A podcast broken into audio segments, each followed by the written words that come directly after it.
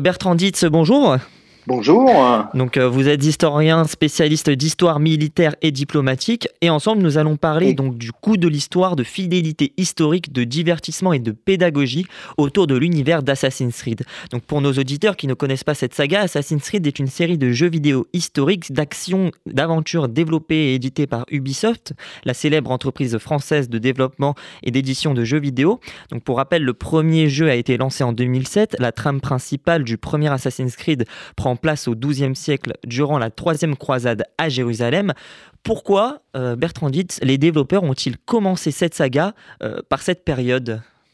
Alors, pourquoi les croisades? Je pense que dans l'esprit des créateurs du premier Assassin's Creed, il y a une sorte de... Bon, Assassin's Creed, c'est la, la foi de l'assassin en quelque sorte, ou le, credo de l'assassin. C'est pour jouer un petit peu sur euh, l'existence de cette euh, secte mythique des Achichins ou assassins qui euh, auraient combattu les croisés justement après avoir été drogués. Euh, je crois qu'il s'agissait d'une... En, réalité, historiquement, il n'y a pas vraiment de preuves, mais c'est plutôt de l'ordre du mythe, une secte de chiites, je crois, qui était drogués, gavés de hashish pour aller euh, perpétrer des, sortes d'attentats euh, et des assassinats ciblés, comme on ne disait pas à l'époque. Parce que justement, donc 16 ans plus tard, comme vous l'avez si bien rappelé, donc Ubisoft sort Assassin's Creed Mirage, donc qui se déroulera euh, à Bagdad au 9e siècle. Donc depuis plusieurs années, l'entreprise mhm. s'entoure d'historiens spécialistes. Peut-on concrètement, peut-on apprendre l'histoire à travers ce jeu vidéo?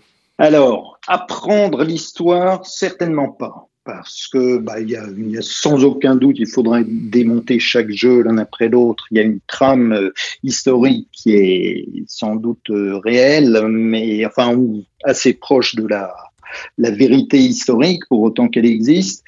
Euh, mais apprendre, peut-être pas. En revanche, sensibiliser euh, le public, le jeune public, euh, enfin jeune ou moins jeune d'ailleurs, hein, à, à l'intérêt de l'histoire et à son importance dans la culture, sans aucun doute. Il y a un goût manifeste du public euh, pour l'histoire et je pense que des jeux comme euh, la série Assassin's Creed ne font que le, le renforcer et c'est un petit peu de mon point de vue, ces jeux vidéo, c'est un petit peu comme des, des romans d'aventure, comme euh, Alexandre Dumas, par exemple. Est-ce qu'on peut dire que grâce à Alexandre Dumas, on apprend l'histoire?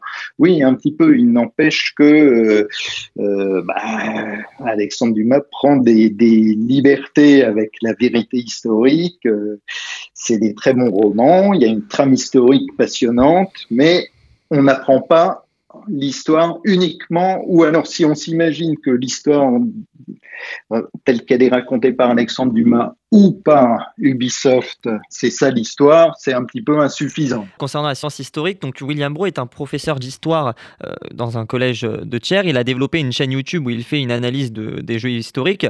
Euh, on, voit donc certain, que certains professeurs pardon, se servent des jeux vidéo pour éveiller la curiosité des élèves. Est-ce que finalement le jeu vidéo est-il un bon outil pédagogique? Ah bah ça sans aucun doute, oui. Bien sûr que c'est un très bon outil le, jeu vidéo pour euh, pas enseigner l'histoire, ça ne suffit pas, mais pour euh, susciter l'intérêt, ça sans aucun doute. Et donc l'an dernier, euh, pour information, l'an dernier, la saga Assassin's Creed a fêté ses 15 ans. Avec plus de 200 millions d'exemplaires vendus à travers le monde, la franchise fait incontestablement partie des franchises vidéoludiques les plus populaires de l'histoire. Est-ce qu'on peut dire qu'Assassin's Creed a révolutionné notre rapport à l'histoire? Révolutionner, c'est peut-être euh, aller un petit peu loin, mais euh, de même qu'on ne pourrait pas dire, je pense que euh, les, films historiques, ce qu'on appelle les films en costume, ont révolutionné le rapport à l'histoire, mais c'est sûr que de mon point de vue, les jeux, vidéo, au même titre que les romans d'aventure, je citais tout à l'heure Alexandre Dumas, au même titre que les, films historiques, dits en costume, euh, ça participe de la, la création d'une culture historique euh, populaire, bien sûr, hein, ça fait partie de la pop culture, mais la pop culture, c'est aussi la culture. Et donc pour les prochains jeux, l'éditeur a évoqué donc des périodes historiques comme le Japon féodal ou encore la Chine médiévale. Est-ce que selon vous, il, existe des périodes qui mériteraient d'être mises à l'honneur dans les prochains opus? Il y en a une qui serait évidente parce que j'ai pu euh, mesurer combien les internautes et enfin en gros le public de jeux vidéo est friand de cette période, c'est la période napoléonienne. Alors, et c'est pas uniquement en France. Hein, euh, j'ai constaté euh, ces, dernières semaines que dans la communauté anglo-saxonne de, joueurs, et notamment américaines. Il y a des fans de Napoléon qui jouent à des tas de jeux en ligne euh, où ils reconstituent des régiments napoléoniens, etc. Il y a aussi une, autre période qui n'a rien à voir, mais on évoquait tout à l'heure les, le, caractère pédagogique de, des jeux vidéo. Il y a une chose que les, Occidentaux en général et les Européens notamment ignore complètement, c'est les grands empires africains du Moyen Âge, enfin de notre Moyen Âge et, euh, et de la Renaissance, l'empire du Ghana, euh, en gros du 8e au 12e siècle, l'empire du Mali, 13e, 14e siècle, l'empire du Songhai, euh, un petit peu après, 12e, 16e siècle.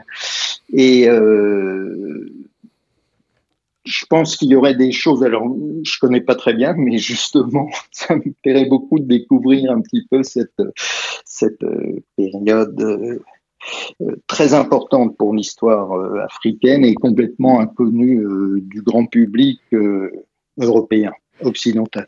Merci Bertrand Dietz. Je, je, vous, je, rappelle que vous êtes historien et auteur du livre L'ABC, euh, des plus belles erreurs militaires aux éditions L'Opportun. Merci beaucoup. Merci.